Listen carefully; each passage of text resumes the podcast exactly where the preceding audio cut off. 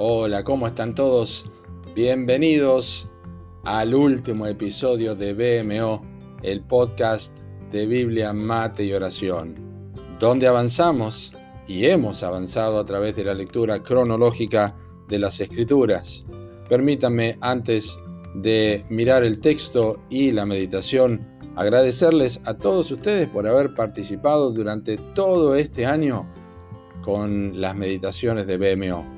Mi confianza es que Dios haya bendecido sus vidas y que este podcast sirva para la gloria de Dios, para bendecir a muchas vidas a través del mundo de habla hispana y que Dios reciba toda la gloria por eso. ¿eh? Que Dios les bendiga a cada uno. Hoy estamos leyendo entonces Apocalipsis capítulos 19 al 22 y nuestro episodio se titula Hagamos al hombre, moremos con el hombre. Así dice nuestro texto. Y oí una gran voz del cielo que decía, He aquí el tabernáculo de Dios con los hombres, y Él morará con ellos, y ellos serán su pueblo, y Dios mismo estará con ellos como su Dios.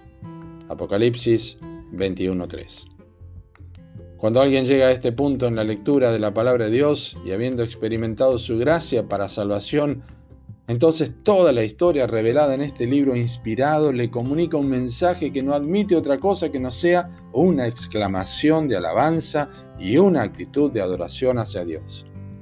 Es Él quien ha sido victorioso y permanece en su trono aun cuando el pecado y Satanás procuraron a través de los siglos destruir y desacreditar definitivamente su obra. Finalmente Cristo va a reinar su obra de redención será la joya que brillará por toda la eternidad y la misma eternidad en juicio y castigo durará para todos los enemigos de Dios.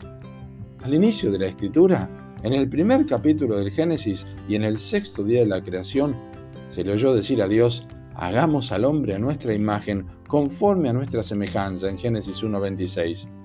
Y esto fue la corona de su obra creadora. Dos capítulos más adelante y como consecuencia de la desobediencia del hombre leemos, el hombre y su mujer se escondieron de la presencia de Jehová Dios.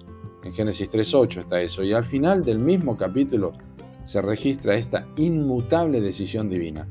Echó pues fuera al hombre. En Génesis 3.24. Luego se desarrolló toda la historia de la salvación a través de los 1189 capítulos y 31.173 versículos que posee la Biblia y que incluyó la obra de Dios, la otra obra de Dios, y aún más maravillosa que la primera, que fue la creación, esta obra maravillosa se llama la redención del hombre.